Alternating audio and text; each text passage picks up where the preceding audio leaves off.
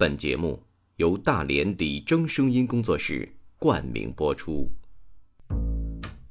谁说经济学就一定得是经济学家的专利？开拓经济思维，轻松学经济。上山微电台，傻瓜经济学。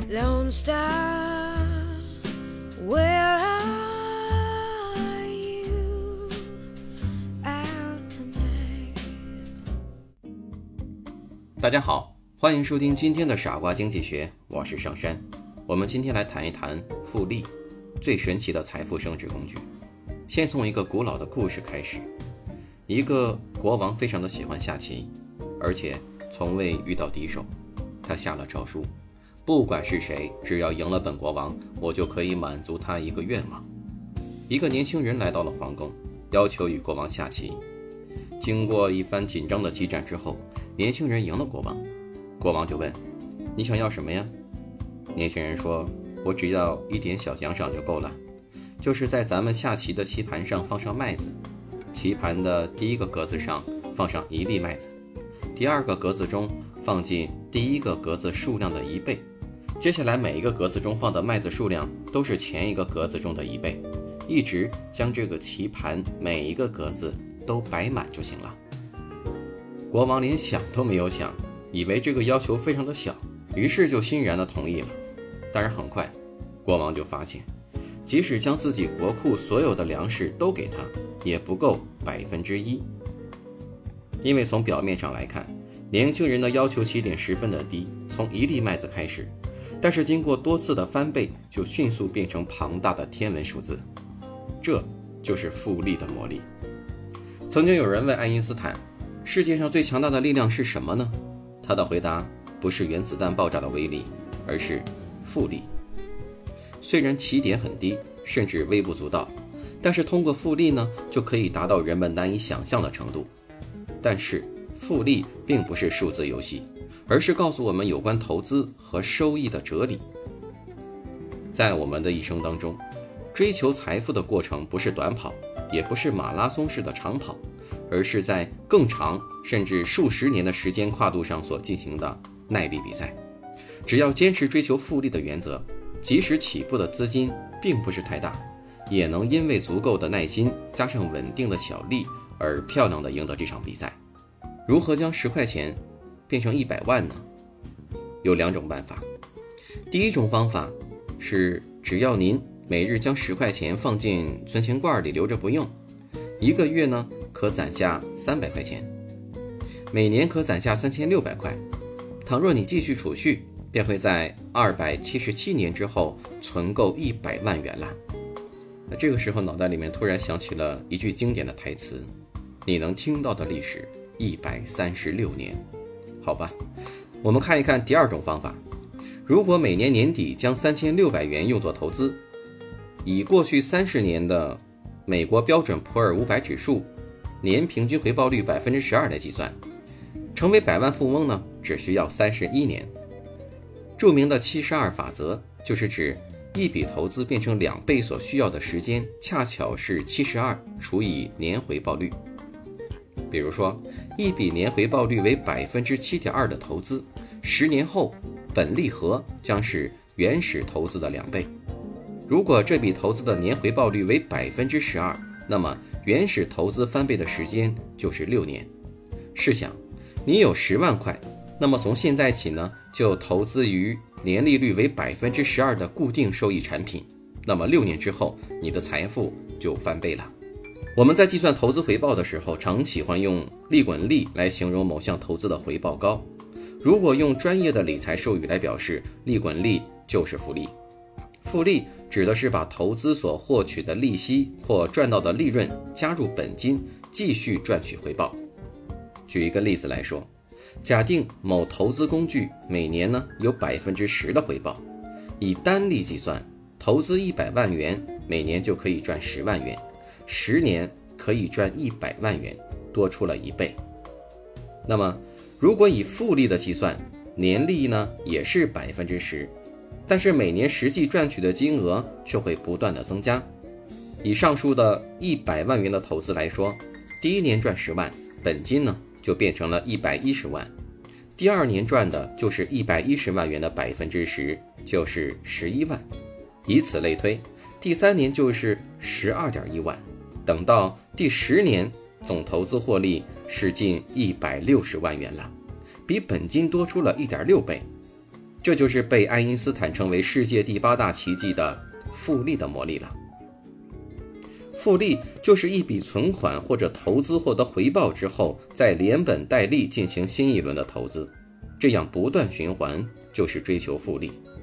这里面也有一个公式，喜欢我们节目的朋友不妨拿出纸和笔，在纸上呢写下这样的一个公式：大写的 S 等于大写的 P，括号里边一加上小 i，外面呢再乘以一个 n。在这个公式当中。大写的 P 为本金，小 i 为利率，n 呢为持有期限。其中持有期限是影响复利效果的关键因素，这个期数也称为时间因子，是整个公式当中相当关键的因素。一年又一年，或者一月又一月的相乘下来，数值越来越大。也就是说，投资人采取复利的方式来投资，最后的回报将是每一期的回报率加上本金后不断相乘的结果。期数越多，获利就越大。和复利相对应的就是单利，单利只根据本金算利，没有利滚利的过程。但这两种方式所带来的利益差别，一般人却容易忽略。假如投入一万元，每一年收益率能达到百分之二十八。五十七年后，复利所得的为一百二十九亿元。可是，若是单利百分之二十八的收益率，五十七年的时间却只能带来区区十六点九六万元。这就是复利和单利的巨大差距。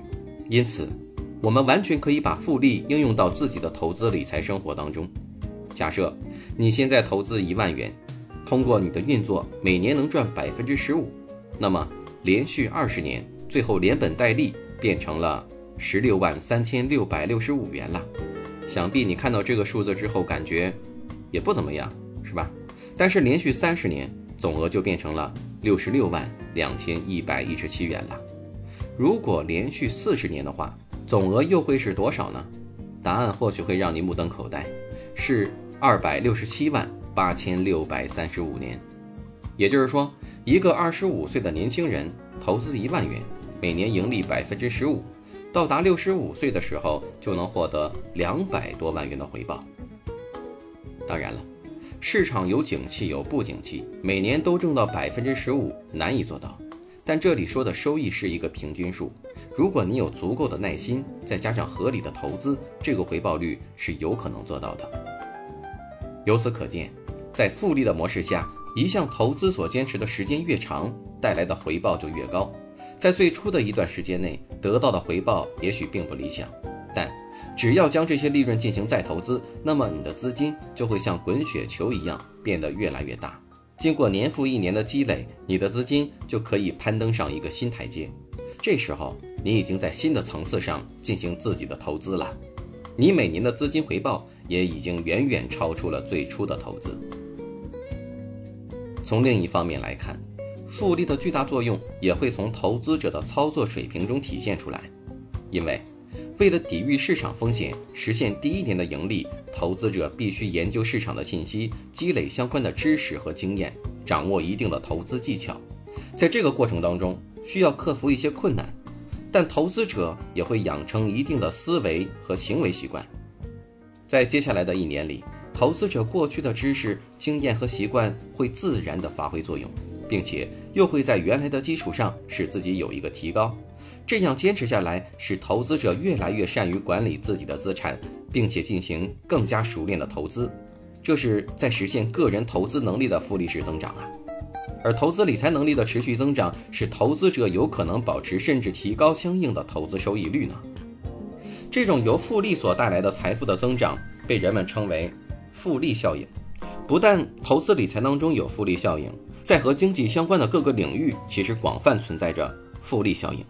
比如，一个国家只要有稳定的经济增长率，保持下去就能实现经济繁荣，从而增强综合国力，改善人民的生活。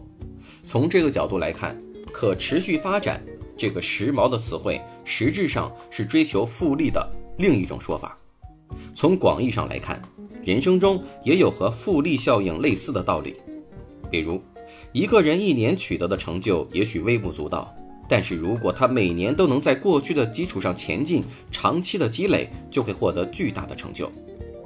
人生的价值虽然难以用复利的计算方式进行数字计算，但随着时间的推移，同样的起点却导致了不同的人生。